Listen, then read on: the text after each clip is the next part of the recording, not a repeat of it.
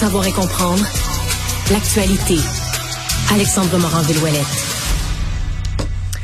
Bonjour Alexandre. Oui, bonjour. Euh, tu voulais me parler là, de, ces, de- des nouvelles qui retiennent l'attention. Puis évidemment, c'est c'est la une du Journal de Montréal. La nouvelle règle de la Société d'assurance automobile du Québec euh, qui va inquiéter beaucoup de gens d'un certain âge. Ouais, une grande frange de la population quand même, hein, je ne savais point, mais Combien? 1 244 706 personnes de 65 ans ou plus ont un permis au Québec et on risque d'impacter beaucoup, beaucoup, beaucoup de ces gens-là. 422 000 personnes au Québec ont en haut de 75 ans et cette nouvelle décision de la SAAQ va suspendre automatiquement le permis de conduire des personnes qui ont des troubles neurocognitifs à la seconde où le diagnostic est posé par le médecin. Puis ça, Avant- là, ouais. avant, dans le fond, ce qu'il fallait faire, c'est qu'il y avait un test qui devait être exigé par la SAQ. Si vous aviez un trouble neurocognitif, vous vous rendiez sur place, vous faisiez un test de conduite et on tranchait après. Maintenant, c'est le contraire. On va de facto vous enlever votre permis et si vous voulez contester cette décision-là, vous allez devoir faire appel auprès de la SAQ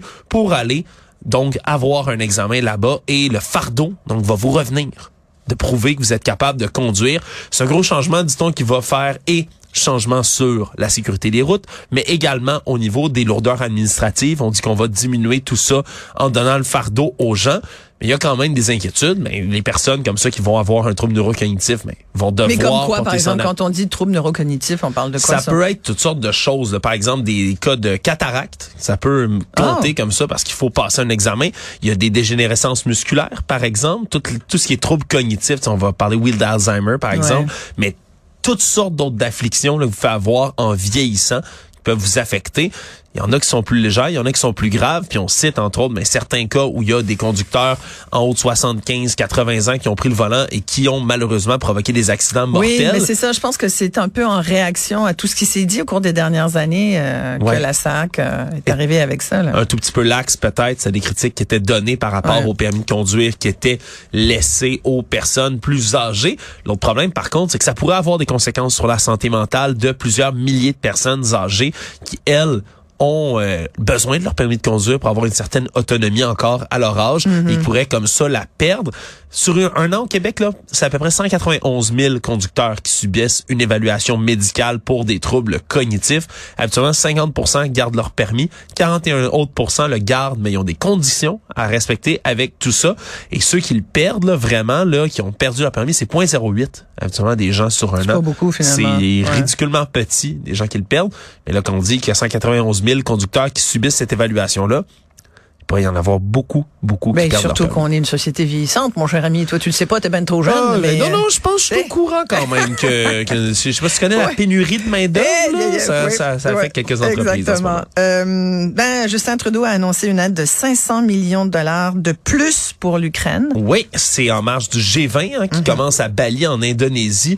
Première journée là, qui est surtout là, consacrée à l'arrivée des dirigeants, des gens qui rencontrent entre certains dirigeants de pays. Mais tout de suite, il a voulu mettre la table, donc 500 millions de dollars supplémentaires qui vont aller aider l'Ukraine. Nouvelles sanctions contre des responsables russes également. Il y a eu des représailles déjà des Russes qui ont entre autres euh, donné des sanctions à Jim Carrey, hein, très drôle, euh, l'acteur euh, très Ouais. Qui est sanctionné, lui aussi, ça a l'air, par la Russie en représailles. C'est 1400 individus en tout et partout là, qui sont sanctionnés depuis le début de l'invasion russe en Ukraine par le Canada. Et donc, c'est des sommes, là, ce nouveau 500 millions-là, qui va permettre à l'Ukraine, entre autres, d'acheter des équipements militaires, du carburant, du matériel médical, entre autres, donc du côté ukrainien.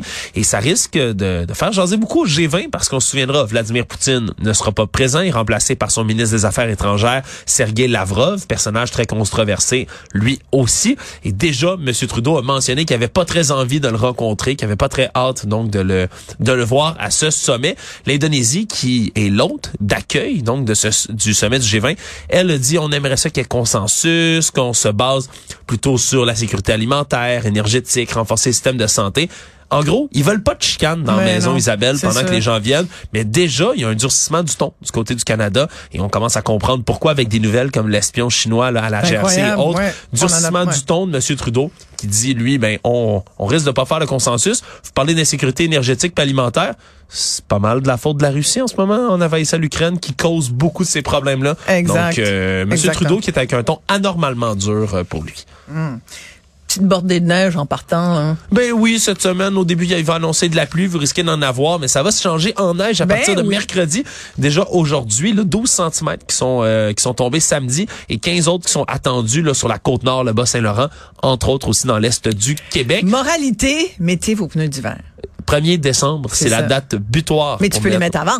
Ouais, Hein? vous pouvez, puis même que vous devriez. Voilà. Merci beaucoup, Alexandre. Salut.